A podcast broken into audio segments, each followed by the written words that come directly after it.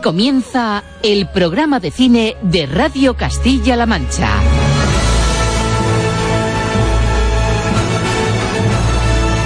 Presenta Roberto Lancha.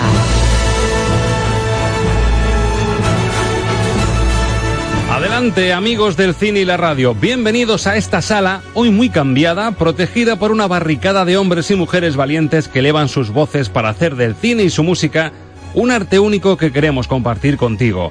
Entra sin miedo y esquiva banderas, maderas, sacos y ropajes con olor a esperanza y a pólvora.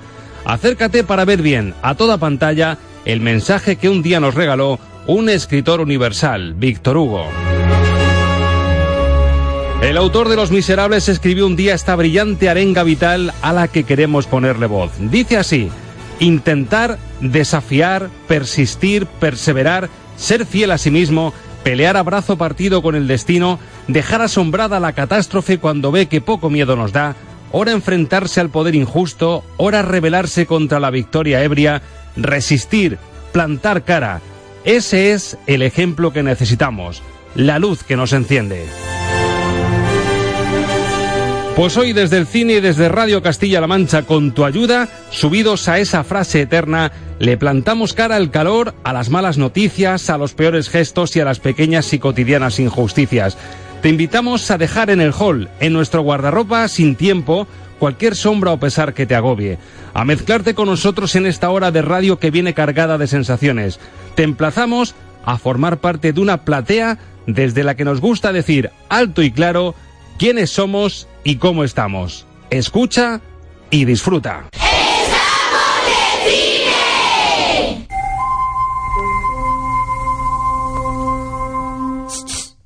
Monsieur, aquí. ¿Es a mí? Sí, monsieur, usted, el del cine. Pero chiquillo, ¿qué haces tú en medio de estas trincheras? ¿Es peligroso? Traigo esta carta para usted. Es de ese señor de la ventana, Monsieur Jean Valjean. Vaya, parece importante. No perdamos pues más tiempo y deja que lea. Alto, alto. ¿Ningún detalle para el mensajero? Anda, ¿cómo te llamas, pillín? Gavroche, monsieur, para servirle. Toma, anda. Una moneda, pero para fruta, ¿eh? Prometido, señor. Aquí tiene. Algo para usted, algo para mí. Nada de limosnas. Vale, veamos qué dice el tal Valjean. En el corazón de la ópera, tejida hoy de polvo y sombras, la música te descubrirá, amigo mío, quiénes somos y por qué somos inmortales. Pero tú, ¿quién eres, pequeño Gavroche? Que de todo sabes. Anda, toma otra moneda y desvela tu secreto. Pues, verá, monsieur, yo, en realidad, soy, he sido, en todo momento, Aurora González. Tuche, madame, no deja usted de sorprenderme con una genialidad como esta, como para no estar de cine. No se muevan, que empezamos.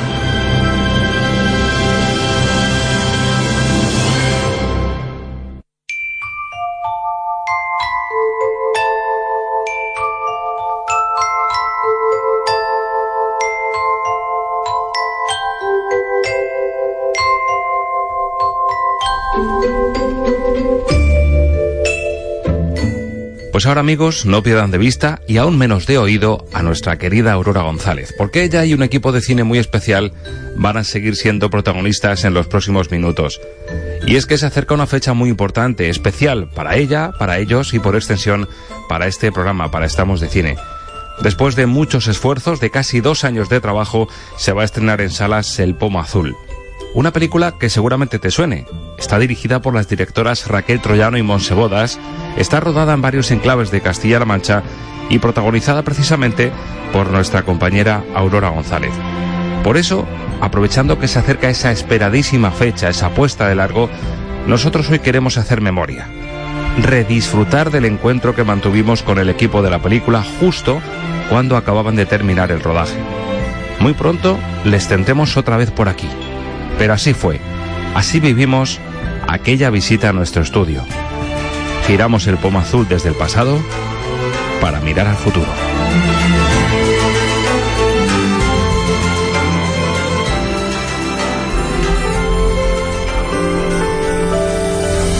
Regalamos casa. Sí, señor. Eh, júntense. Pero, ¿no es una broma? Está la iglesia como para echarte. Además, como buen cristiano, ¿no te han enseñado a ayudar a tu hermano? Nos gustaría que pasarais una prueba crucial. Nosotros queremos descansar, ¿sabe? Un currículum amatorium. Vamos, que quieren saber más sobre nuestra historia de amor. ¿Lo firmamos ya? No, no. Todavía quedan más pruebas. Aquí se está muy bien. Sí, ya se lo conté. Y nos mentiste. ¿Qué vida llevan estos, verdad? Yo no sé si podría estar sin conocer mujer. Me está queriendo decir algo. Esa casa era nuestro futuro. ¿Pero qué futuro, Soledad? Yo estoy bien aquí. Pues yo no, yo necesito una casa, una boda. ¿Para una qué? familia. No vamos a tranquilizar la situación, Juan. Aquí tenéis la misma culpa, tanto tú como ella. Esta mujer que llora se llama Soledad y es la protagonista de una película recién acabada, rodada entre Madrid, Toledo y Huelva.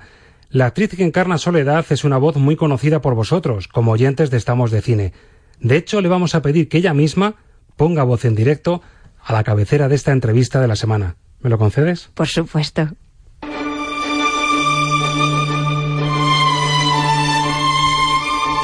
La entrevista de la semana en Estamos de Cine.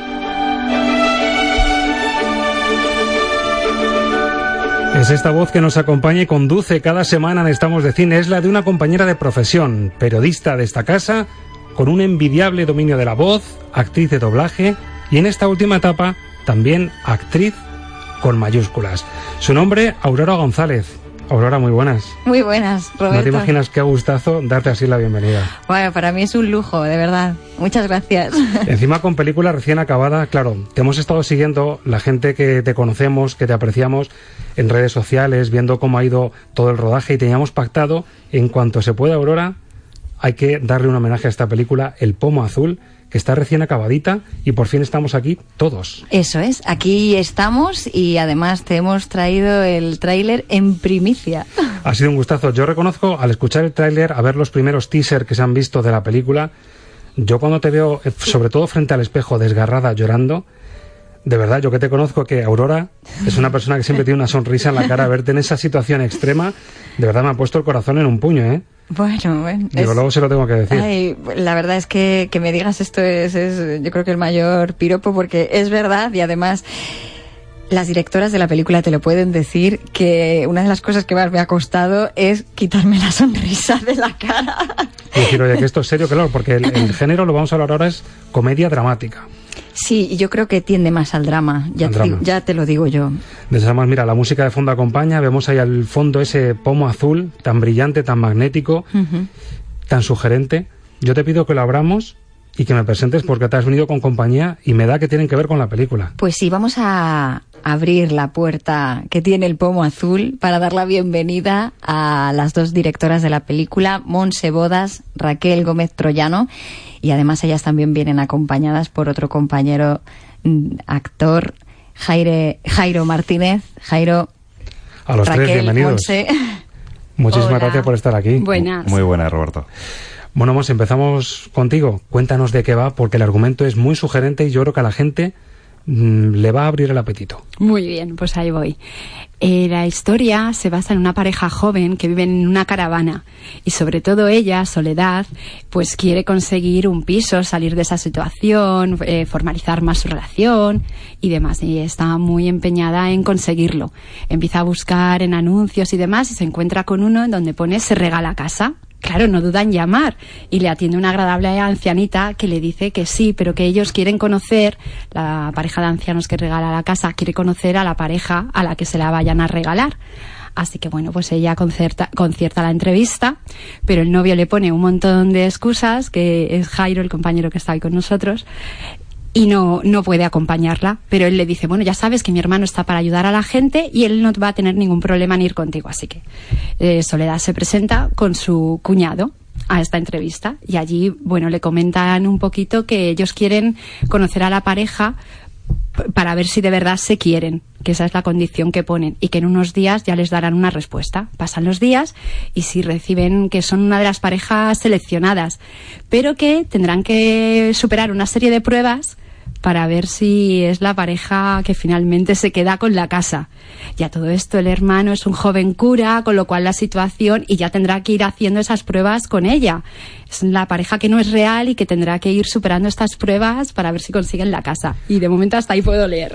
Raquel, como codirectora, la película está enfocada, por lo menos el arranque, para envolver al espectador os ponéis en el punto de vista de la pareja y sobre todo entiendo de soledad, más que de la pareja de ancianos que pone la prueba, ¿no? Eso es, es una película que lucha sobre todo por, por la defensa de la mujer. La mujer en esta película tiene mucha fuerza, es muy importante. De hecho, quiero, quiero decir que hay muy pocas películas en España que, que las protagonicen mujeres, porque normalmente las mujeres o las actrices suelen hacer papeles secundarios en el cine español. Y en este caso nuestra idea era que nuestra protagonista, todo el peso, fuera una mujer y que fuera una película que también abogara por la mujer en el cine en todos los distintos campos porque lamentablemente el 5% de las películas españolas solo están dirigidas, protagonizadas o, realmente llevadas por, por, una mujer. Jairo, permíteme la licencia. Con lo que han dicho las chicas, sí. me parece que te ha tocado la carta del capullo integral. Bueno, yo creo que va a ser mi papel en la película.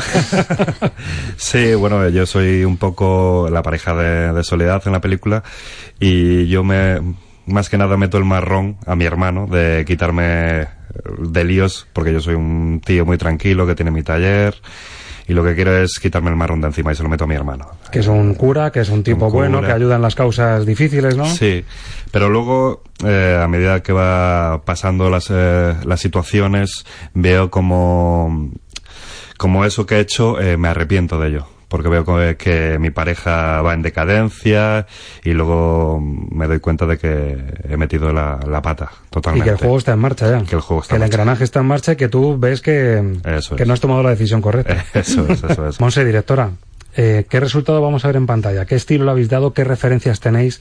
¿Cuál ha sido vuestra referencia? ¿Cuál es el estilo? Por adelantar un poquito lo que la gente va a ver cuando, por mm. supuesto, apuesten por esta película.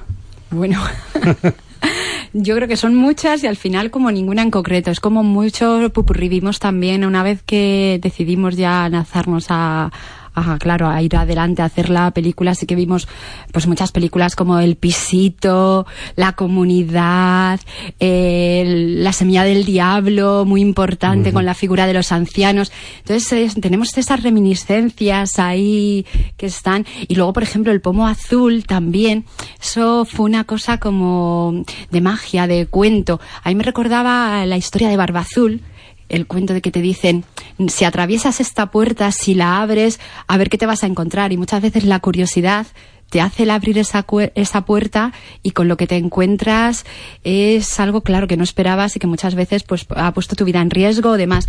Y yo creo que para nosotras la película ha sido eso también, atrevernos a, lanza, a abrir esa puerta, a lanzarnos, meternos en esta aventura con todo el equipo que nos ha apoyado, y ahí estamos viviendo esta, este cuento. Ahí con la cosa de saber si es un regalo envenenado, ¿no? Porque esto suena... Claro.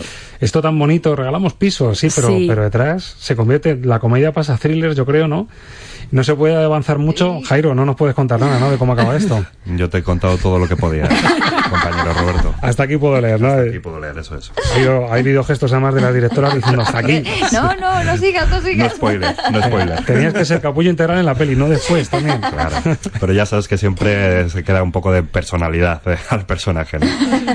Raquel, vuestro público, yo imagino que cuando se hace una peli, por supuesto, primero hacer lo que uno quiere. Luego ya piensas en la distribución de la película y el público potencial. Esta película, ¿a quién va dirigida? ¿Quién crees que va a ser el público que mejor va a responder a vuestra apuesta? Dentro de que esté categorizada o clasificada entre todos los públicos, yo tengo muy claro que va a ir a partir de los 30. Es un sector, yo creo que es lo que más va a enganchar, porque al final es una película de sentimientos. No podemos olvidar que es una película que prácticamente todos los personajes generan cierta empatía. Lo que significa es que te, vas a, te vas a involucrar. Si no es con uno, es con otro. Pero te va a llegar de cerca por distintas historias, ¿no? Por todas las subtramas que tienen. Entonces, es algo que es más reflexivo, más de interior. Y eso se alcanza a una determinada edad. Entonces yo sí que es verdad que creo, creo que esa edad es la que más, más fuerte va a tirar. Igual con el gancho de la comedia, ¿no? Si a lo mejor el tráiler... esto, esto lo podemos decir como una pequeña anécdota para, para cortar, ¿no? Sobre todo la idea de comedia. Cuando una vez se escribió el guion, siempre nosotras decíamos que era una comedia negra, ¿no? Una comedia con ese tinte ácido que a día de hoy os puedo decir que no es. No vamos a engañaros. Esto es otra primicia. No nos ha salido es, comedia. No es una comedia, no. Pero eso es algo mágico. Algo mágico como, cuando ves que los personajes toman vida y que esos mismos personajes van reencuadrando la historia de otra manera, de otra y es una historia que está mucho mejor que la que nosotros habíamos hecho. Entonces me parece maravilloso porque porque es algo mágico. Bueno, pues desde aquí desde luego nos confabulamos, desde Estamos de Cine, desde este momento que hemos compartido tan bonito, a que esto salga genial. Tiene una pinta estupenda, ojalá ojalá que mm, esos duendecillos del cine que tienen que mover ficha la muevan para que esto salga fenomenal. Monse Bodas, gracias por estar con nosotros. Gracias. Toda la suerte del mundo y seguiremos en contacto seguro. Muy bien, muchas gracias. Jairo, lo mismo. Que ojalá sirva la peli para lanzarte y te veamos en más pelis. Muchas gracias. Y Seguro- haciendo papeles que así sí. que, que nos caigan mejor, que me da que nos vas a caer mal, hombre. No, no, hombre. Con alguien voy a empatizar seguro. Mucha suerte, Raquel. Lo mismo. Muchas gracias a todos por invitarnos y poder estar hoy aquí. Además, no sé por qué te voy a ver yo recibiendo un premio dentro de no mucho. En algún festival o en algún sitio. A todos, a todos juntos. Sí, esto siempre hemos dicho que es un gran Esto equipo, una familia. Y Aurora González, yo coincidí con Aurora hace más de 15 años en las pruebas para entrar a esta casa. Y Fíjate. 15 años después, micrófono ante micrófono, actriz en una peli y aquí en un programa de cine. Yo creo que vamos, Qué bonito, Roberto. Esto, esto es una gran señal. es una gran señal. Nos quedan muchos, m- 15 años más de muchas, muchos regalos y muchas Ojalá que sí, que estés aquí diciendo, pues mira, este premio fue de tal año, este premio fue Qué de tal bueno. año. Muchísima suerte y gracias por el regalo que nos has traído. Gracias, Roberto. Hasta siempre a todos.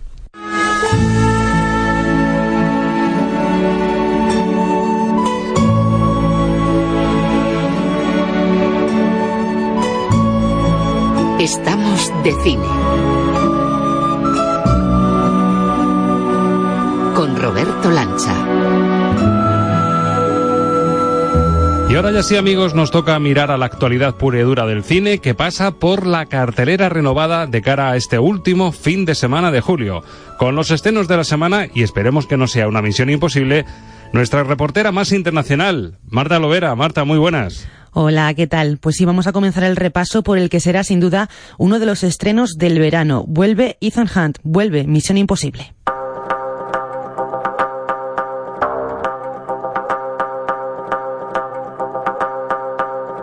Estamos de estrenos. El repaso a la cartelera en Radio Castilla-La Mancha.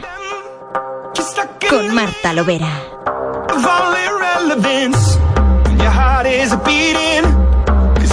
Con Tom Cruise de nuevo a la cabeza, la sexta entrega de la saga de acción vuelve por todo lo alto con Fallout. En esta ocasión, además de escenarios espectaculares y escenas de acción impactantes, descubriremos un poco más de la personalidad de Ethan Hunt y volveremos a ver personajes como la espía del M16, Ilsa Faust, Rebecca Ferguson. Pero además, Fallout nos presenta a una nueva directora de la CIA, interpretada por la actriz Angela Bassett, a quien hemos visto recientemente en series como American Horror Story y que fue nominada al Oscar por la película Tina. Dirige Christopher McQuarrie, que le hemos visto en Jack Reacher, Secuestro Infernal, y que ya dirigió Misión Imposible, Nación Secreta en 2015. En Berlín usted tomó una terrible decisión, una vida contra millones. Y ahora el mundo corre peligro. Esta misión corresponde a la CIA. Si él hubiera conservado el plutonio, no estaríamos teniendo esta conversación. Pero su equipo estaría muerto. Sí, es verdad. Así es este trabajo. Y atención porque parece que Fallout llega pisando fuerte entre la crítica. Vamos a repasar lo que dicen los principales medios especializados. Sobre 5 estrellas, Cinemanía le da un 4, al igual que Fotogramas. Y sobre 10, Film Affinity la deja en un 7,7. Los usuarios de IMDB son los que se han venido más arriba y le dan un 8,9, casi sobresaliente. Está claro que Misión Imposible Fallout tiene todas las papeletas para ser uno de los taquillazos del verano.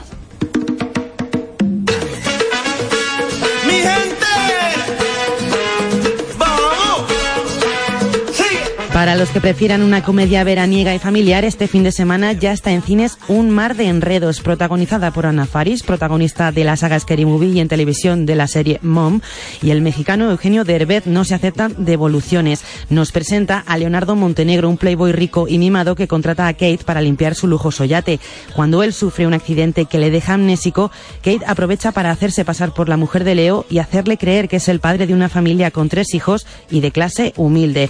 En la película también participa Eva Longoria, quien vimos en Mujeres Desesperadas. Bob Fisher de Sirens y Rob Greenberg, atrapado en un pirado, han escrito y dirigido el film. ¿Pero por qué solo Hazte tus tareas. No os va a hacer de canguro. ¿Porque es un pervertido? Claro que no. ¿Qué es un pervertido? Nada. ¿Puedo tener uno? Me esforzaré un poco más. A lo mejor hasta me sorprendo. ¡Eh! ¡Anda, si no sabes irse los ruedines! Su deuda está saldada. Bastante lo he torturado ya. Si le dices a un currante que es multimillonario, seguro que no se lo toma mal. Me gusta mucho tener padre. Quiero quedármelo. Sois una gran pareja. Una película que no ha sido del gusto de la crítica especializada, que en líneas generales la califica de floja, aunque algunos alaban el trabajo de los actores protagonistas. Puntuando sobre 10, en Film Affinity tiene un 5 raspado y en IMDB un 5,7. Queda claro que no acaba de convencer a los medios especializados, veremos qué tal responde en taquilla. Mami, yo sé que te va a gustar. Despacito, mami, yo sé que te va a encantar. Mueve, dale, vamos. No dejamos la comedia porque desde Francia llega otra también con toques estivales. Vacaciones con mamá nos presenta a Rose y a Alice, dos hermanas muy diferentes y que por tanto chocan mucho, que deciden irse de vacaciones con su madre François a la isla de Reunión, ya que pasa por un momento complicado después de que su marido y padre de sus hijas la haya abandonado por una mujer mucho más joven que ella. Con la intención de salvar a su madre, intentan enredarla con el don Juan del club para que se anime un poco. El problema es que la estratagema funciona de lo que esperaban. ¿Podrías invitar a mi madre a bailar? Es genial que haya pasado de estar depresiva a bailar como si fuese Shakira. Te ha quedado claro, ¿no? El resto está prohibido. Atención, cuidado con el perro. Le veré esta noche. Me ha invitado a salir. Perdón, ¿te divierte jugar con una mujer de 60 años? Creía que quería subirle la moral. Así es. No que se enamorase de un tío que se ha tirado a medio club. Una comedia ligera que la crítica ha recibido de manera positiva, aunque eso sí con moderación. Sobre 5, Cinemanía lo deja en un 3, al igual que Fotogramas, y sobre 10 en IMDB se queda con un 6,2. No será quizás la película del verano, pero la crítica parece tener claro que es un entretenimiento digno y agradable.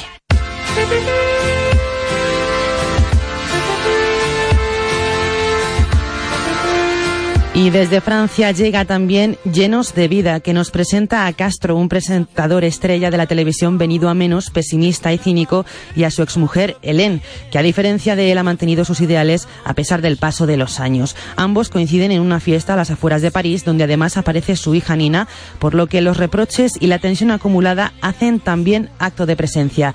Agnes Yahui, Háblame de la lluvia, es la directora de la película. ¿Ese es? ¿Qué querías que dijera? No me lo puedo creer. Que soy un viejo de mierda y que cuando me miro en el espejo tengo ganas de llorar. No te pongas así. Has empezado tú, nada más llegar. Esto es precioso. Y es solo 35 minutos de París. Sí, en línea recta. Ahora ya con lo de la línea recta. ¿Conoces a Biggie Stacias? Sí, he oído hablar de ti, eres el ídolo de los jóvenes. ¿Y qué quieres? Ya te lo he dicho. ¿Un espacio en Castro? Claro, van a echarla del país. ¿Es conocida? No. ¿Es la hija de alguien conocido? ¿Se acuesta con alguien conocido? No, es afgana. Una historia que convence a la crítica, aunque como la mayoría de las películas de la cartelera, sin demasiada emoción. Sobre 5, Fotogramas le da un 3, misma nota que en Cinemanía, y sobre 10 tiene un 6,2 en IMDB. Desde luego será una buena opción para los amantes de la comedia francesa. Y hacemos ahora un repaso rápido a la taquilla española que ha coronado a Mamma Mía una y otra vez como líder gracias a los casi dos millones de euros que ha recaudado en su primer fin de semana. Unos datos similares a los que cosechó su, su predecesora hace 10 años, así que resultan un tanto decepcionantes ya que esta entrega ha llegado con mucha más expectación que la primera. Hotel Transilvania 3 baja al segundo puesto, seguida de la española El mejor verano de mi vida. Pero no podemos irnos sin mirar a la próxima semana porque llega el que es seguramente el estreno del verano. Y no exageramos si decimos que es una de las películas más esperadas del año, Los Increíbles 2.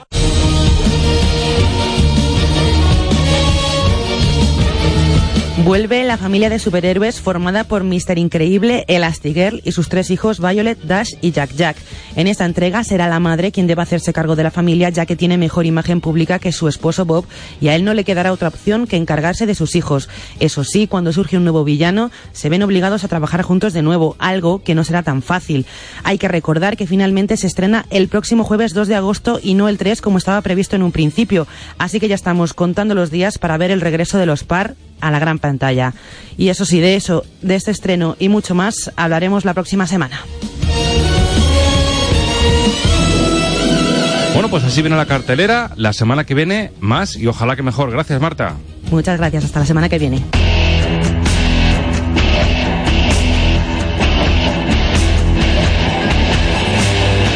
Estamos de cine con Roberto Lancha.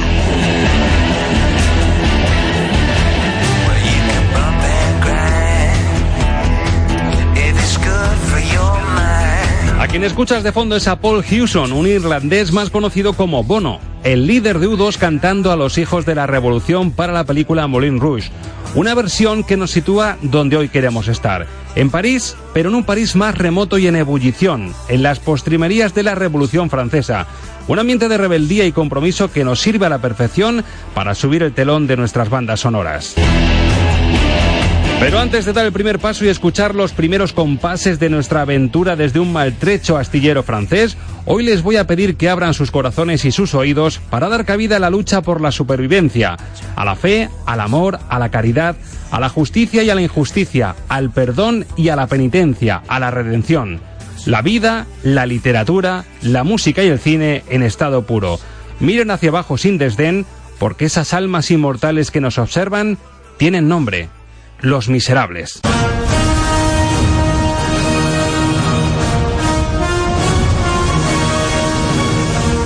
Lo que ves es lo que oyes. Música para soñar cine con Ángel Luque.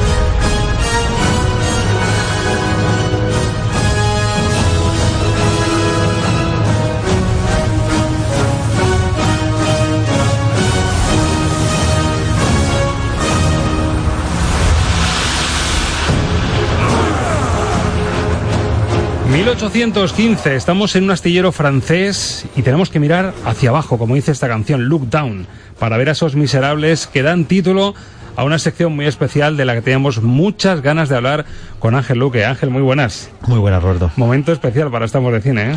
Momento yo creo que especial para cualquier programa que hable de cine y momento especial para cualquier amante de la música porque es uno de los también grandes musicales, sin duda. Claro, esto viene de un grandísimo libro de Víctor Hugo de 1862, se convierte en un musical maravilloso y finalmente el cine es el aglutinador de todo ese talentazo, tanto literario como musical, y es el que lleva a lo más alto a una de las grandes historias de todos los tiempos, sin duda. Era una de las deudas pendientes, no del cine con la historia, sino del cine con el musical, porque con la historia sí que ha habido muchas versiones, eh, para cine, para televisión, miniseries, ha habido para todos los gustos. La primera versión, si no recuerdo mal, de Los Miserables para cine fue en el 1907, o sea que es una historia siempre muy unida con el cine. Ahora, con el musical sí que estaba, sí que estaba en deuda, porque todos los grandes musicales han tenido su réplica cinematográfica.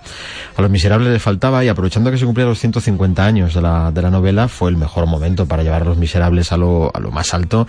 Y, y, bueno yo creo que es una es una versión que quedó excelente dado que es un musical pues eh, con muchísimos muchísimos eh, números gran cantidad de momentos y escenas eh, una variedad de momentos históricos los que recorre mucha riqueza en los personajes y mucha riqueza musical. Yo creo que quedó muy bien la versión cinematográfica yo creo que quedó muy completa. Algunos la, la criticaron en su momento como que quedó un poquito ampulosa en algún, en algún momento, pero es que la historia de por sí, quien haya visto el musical en escena, en el teatro, sabe perfectamente que, que Los Miserables es así, es decir, no, no se le puede dar otro, otro toque. Dirección de Tom Hooper, de la reciente relativamente La chica danesa y del discurso, del rey, rey, que sí. mucho, tuvo mucha repercusión en los Oscars.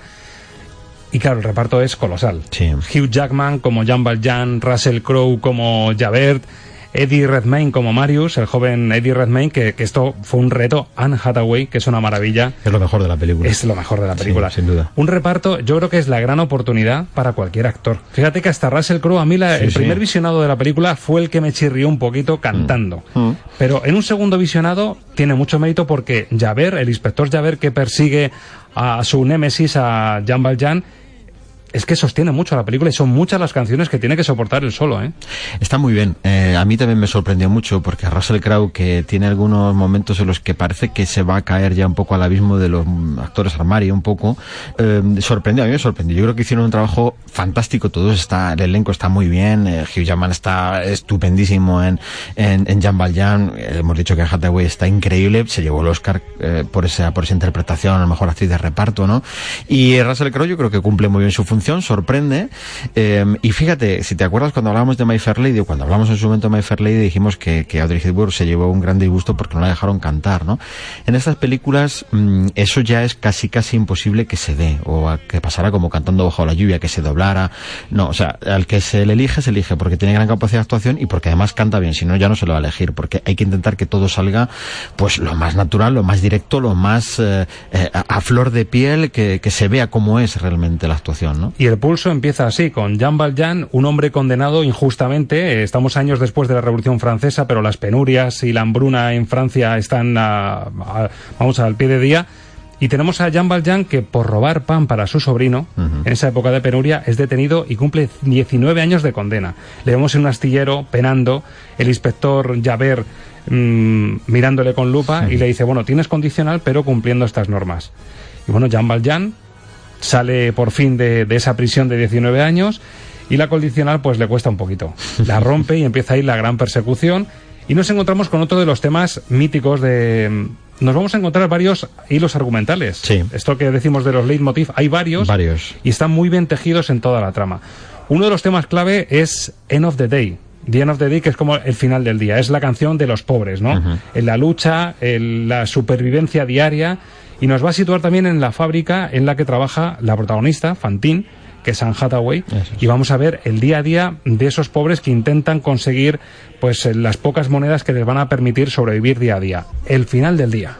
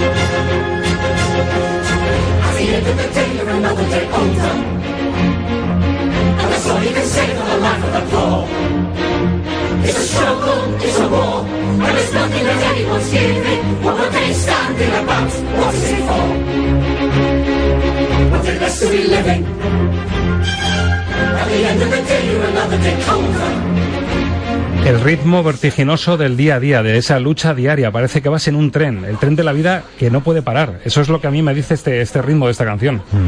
La verdad es que tiene, eh, bueno, Los Miserables, el musical, eh, que es esta, estas, son estos temas, ¿no? Que estaban compuestos por Bowling, que es el letrista Alan Bowling, y Michael, eh, Claude Michael Somber. Eh, realmente hicieron una cosa, mm, yo creo que única y que, mm, eh, encumbraba un poco el, el musical a un estilo diferente a lo que se estaba haciendo, lo que se había hecho en los años 80, sobre todo por, por el estilo de musicales que venían de Joy Weaver, que eran Cats, que era Evita, que era El fantasma de la ópera, son los grandes musicales que siguen en escena.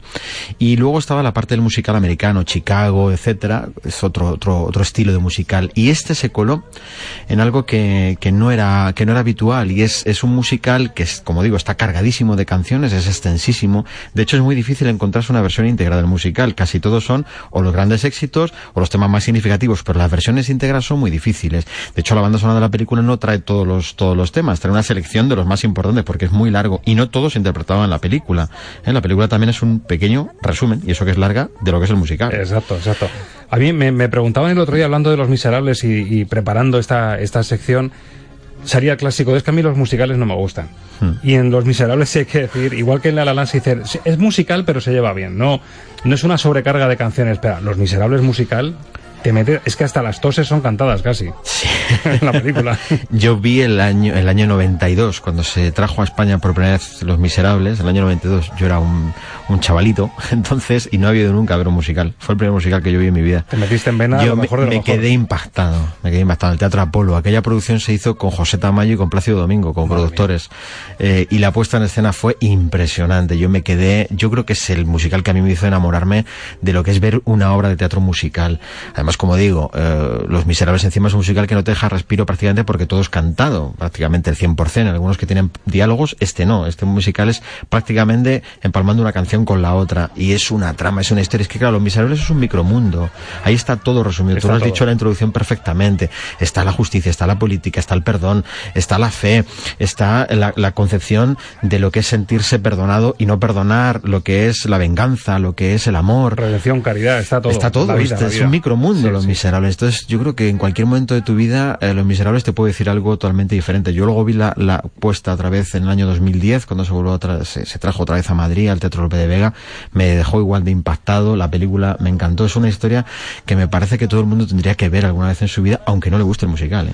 Este hasta el final del día es un poco el hilo argumental que nos va a ver, nos va a hacer ver la proyección de Jean Valjean, cómo sale de presidario durante 19 años, hace fortuna, le ayuda a un sacerdote, le da la plata que tiene en, en el convento y consigue Bueno, hacerse un hombre de bien. Se Bueno, la roba, se la, roba, pero y le perdona. eso es. Y a partir de ahí es cuando cambia. le ¿eh? salva la vida. Y esa es para él la llamada de Dios que Sí. dice, ahora tengo que devolver el favor que me han hecho, el favor es, vital que me han hecho. eso Entonces le vemos que años después, pasan unos cuantos, unos cuantos años, una buena zancada de tiempo, y le vemos que se ha convertido en un alcalde próspero que tiene esa fábrica de costura en la que trabaja Fantine, que es personaje clave de la trama, que es Anne Hathaway, a la que descubren en esa fábrica sus eh, amigas o compañeras pues desvelan al capataz que tiene una niña pequeña, es decir, una hija ilegítima de un novio que la abandonó después de dejarla embarazada, Cosette, otro personaje fundamental. Echan de la fábrica de mala manera a Fantine y se mete en un mundo turbio, intenta mm, conseguir dinero para mantener a su hija, a la que tiene en adopción, por decirlo así, a dos maleantes mm, de un mesón que son absolutamente lo peor. El momento clave de la película también esta canción desgarrada de Anne Hathaway que vamos a escuchar. A mí me parece que está la canción que le da el Oscar. Directamente. Porque es impresionante. Este es el número que le da el Oscar. Porque llora, canta, grita desgarrada, lo tiene todo esta interpretación, ¿eh? Es única. Y muy bien rodada también, hay que Sí, sí, decirlo, sí, ¿eh? sí, está, es perfecta, está, está de maravilla. Pues Anne Hathaway, que ha vendido su pelo, está rapada, ha vendido varias de sus muelas, es decir, está en una situación absolutamente tormentosa, al borde de la muerte, ha perdido toda dignidad por su hija, y eso, convertido en música en letras, suena así.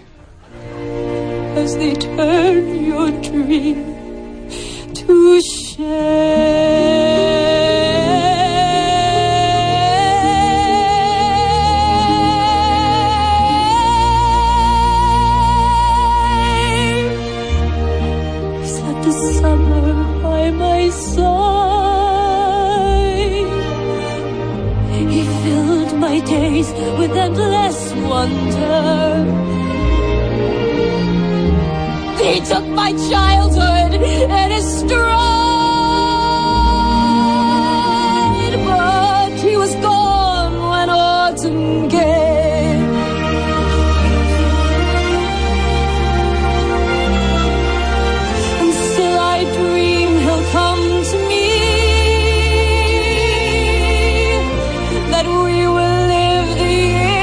together.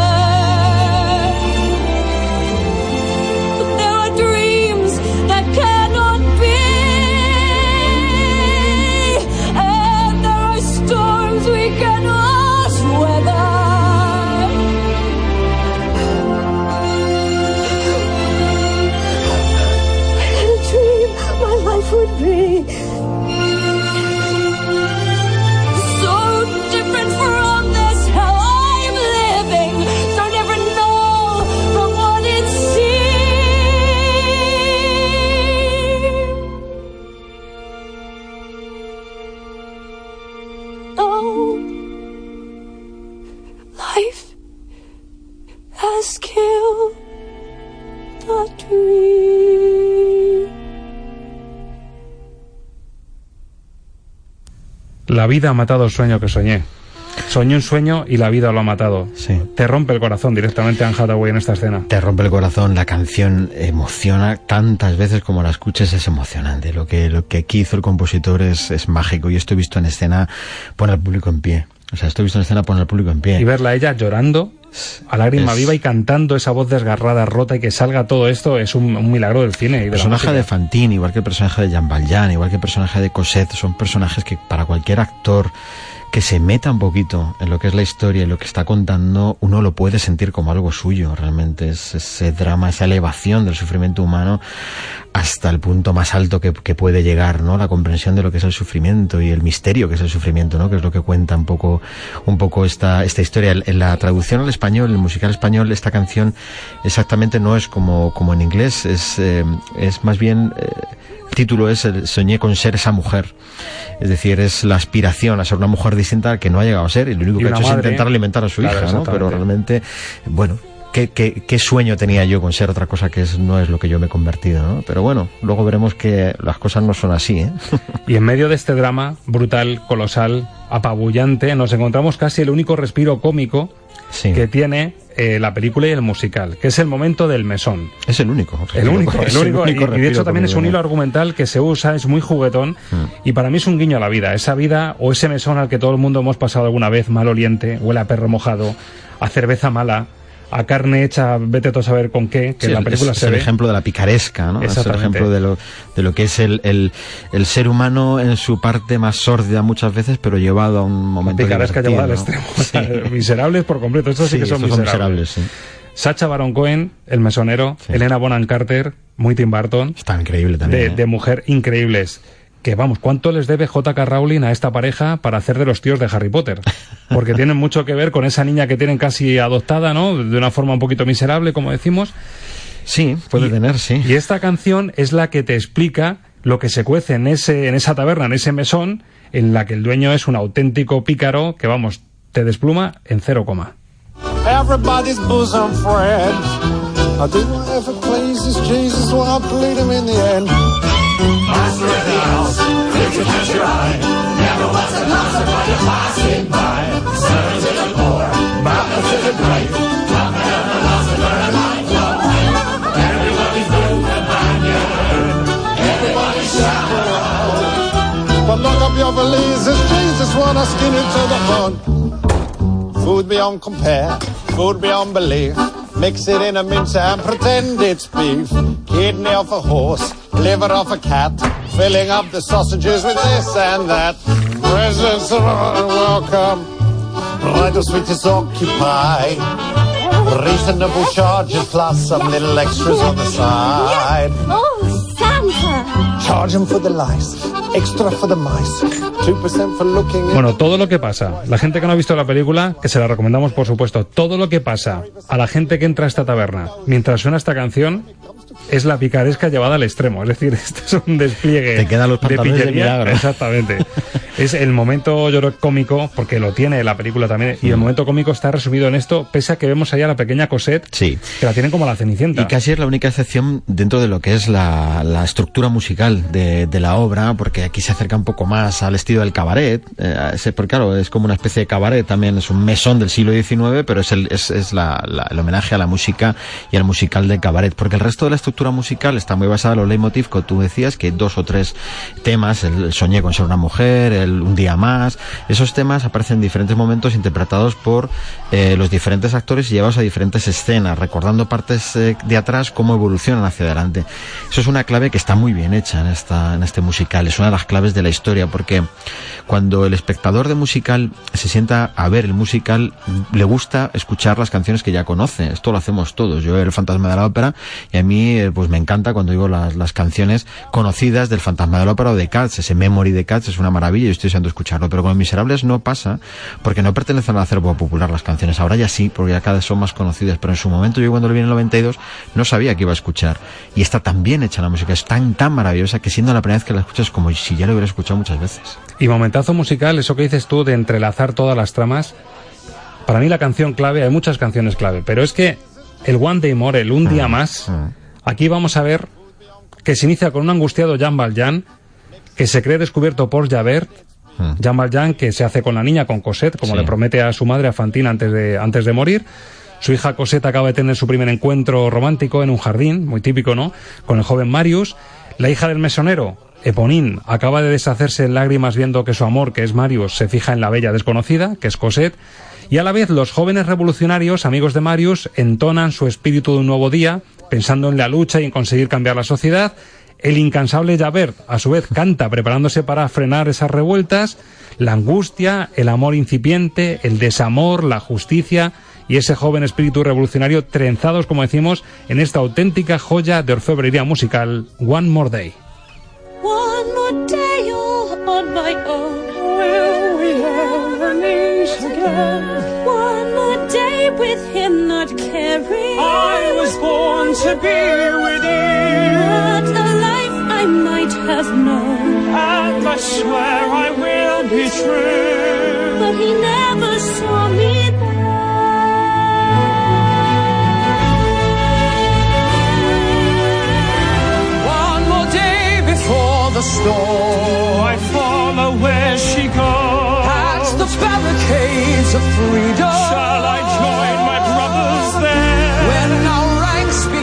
to fall. Do I stay? Do I dare? Will you take your place with me?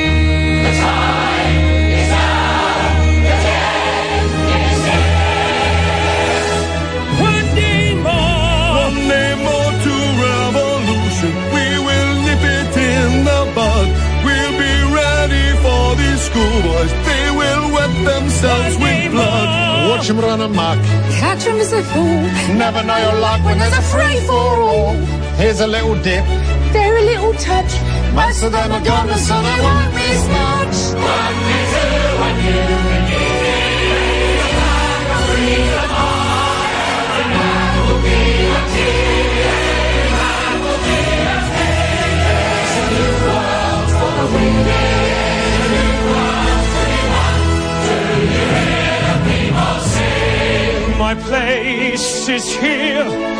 Bueno, que los oyentes entiendan que somos comunicadores y fomentamos el entretenimiento. Por eso tenemos que contar cositas de la banda sonora, porque esto es para decir, señoras, señores, Aquí le dejamos los miserables.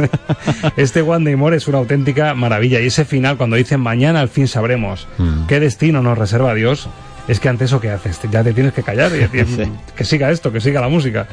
La verdad es que, mm, como he dicho antes, la historia eh, cuenta tantas cosas y a la vez nos podemos sentir tan identificados con tanto de esos sentimientos de los personajes, pero la música te eleva a la emoción al máximo, te lo lleva. Es decir, cuántas películas el público, y, con esto no me meto con el espectador español, pero es verdad que no estamos acostumbrados a ver una película entera subtitulada. Las versiones en Bose no son de los que más público tiene en este país, creo que no estoy descubriendo nada con eso.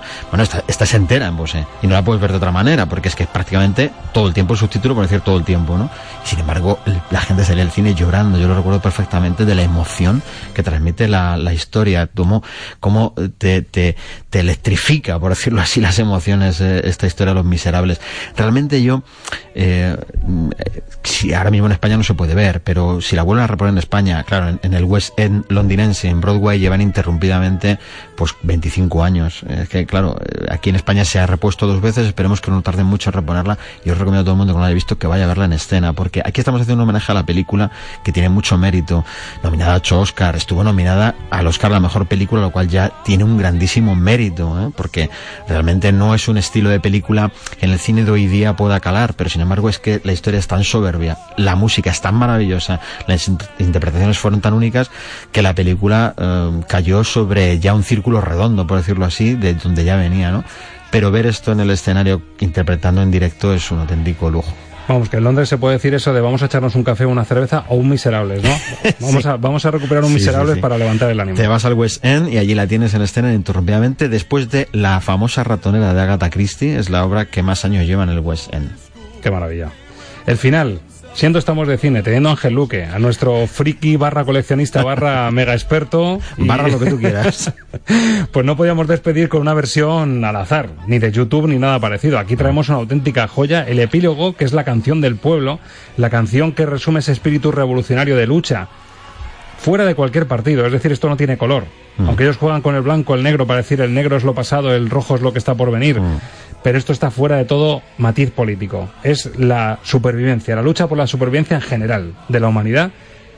Y la canción que vamos a escuchar de epílogo tiene esta característica especial que nos cuenta nuestro experto Ángel Luque. Bueno, hay que decir que justo esto viene después del momento más impresionante de la obra, que es eh, la muerte de Jean, de Jean Valjean y el encuentro con Fantine, que eso es impresionante, pero claro, eso para ponerlo ahora mismo es tan largo que, que no, no podremos hacer. Pero el encuentro espectral con ese, con ese espectral, casi, sí. casi hada que se Donde aparece, dice, ¿no? Ven a mí, la vida Eso eterna sí, espera, ¿no? Es un momento impresionante. Bueno, eh, entonces, bueno, al acabar eso, aparece este epílogo, que es efectivamente la canción del pueblo, esa canción de la lucha y del triunfo, ¿no? Y eh, en, en ese momento, eh, bueno, pues vamos a unir diferentes temas. Mira, lo que vamos a escuchar pertenece a la celebración que se hizo, ya lo estamos escuchando de fondo, en el Royal Albert Hall de Londres, con motivo del décimo aniversario. Lo que hicieron fue hacer un directo eh, y se grabó además sin interrupciones, está tal cual salió, lo que estamos escuchando es tal cual salió. Y entonces, de premio final, de gran postre final, hicieron este epílogo con los 16 Jean Valjeans que en todo el mundo están interpretando Los Miserables en escena, los llamaron a los 16, el español no estuvo, pero entonces estaba en España en escena todavía, y acabaron con esta canción del pueblo culminando con ese un día más que lo vamos a escuchar después pero este es solo Jean Valjean interpretando la canción del pueblo pero eso lo vamos a escuchar en ruso en alemán en francés en, en inglés en un montón de idiomas arriba la música Elég, hogy csak el, kiállsz-e értünk sorcunkért. Ifrån vår barrikad så kan man se ett framtidsland. Så kom med och slåss, du ska kämpa med oss om du kan. Wy też słuch to śpiewa lud, co nie chce żyć w niewoli snów. Van al die mensen die verdommen om nog langer slaaf te zijn. When the beating of your heart echoes the beating of the drums, there is a life about to start when tomorrow comes. Y ahora Ángel viene a la sorpresa. y ahora todos los eh, cantantes todos los intérpretes que estuvieron con la Royal Philharmonic que grabaron este concierto se unen en el escenario para cantar un día más con el público puesto en pie que es impresionante y suena de una manera eh, pues espectacular suena de una manera eh, impresionante como además al final incluso en este espectáculo utilizaron cañones con bombas reales etcétera fue algo increíble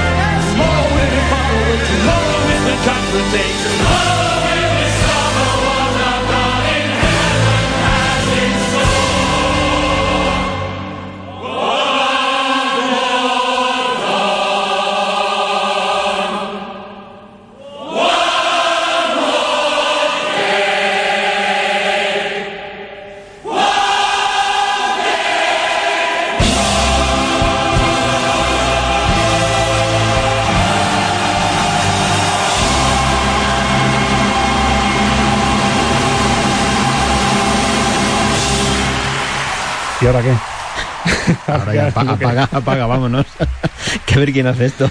Pues después de esto y después de un día más y de un programa más sabremos qué destino nos depara Dios y qué banda sonora nos traerá Ángel Luque la próxima semana. Esperemos que sea un destino bueno siempre. De corazón, gracias por Gracias este también. lujazo. Gracias, Roberto.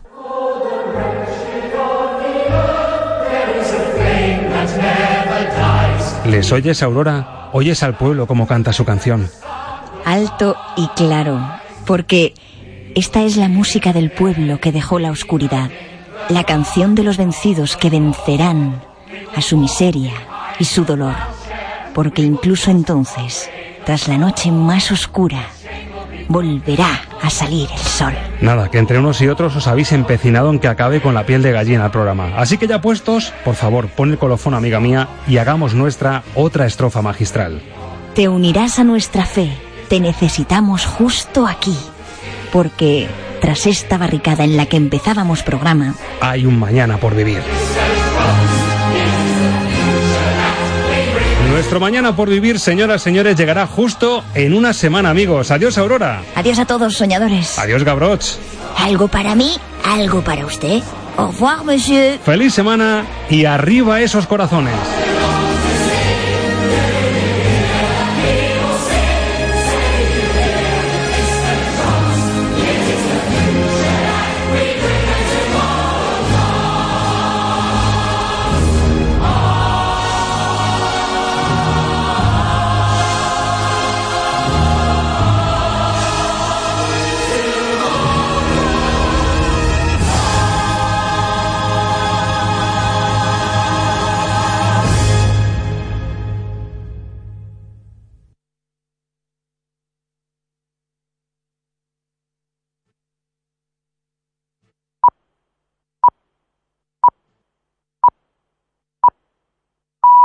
Son las 11 de la mañana.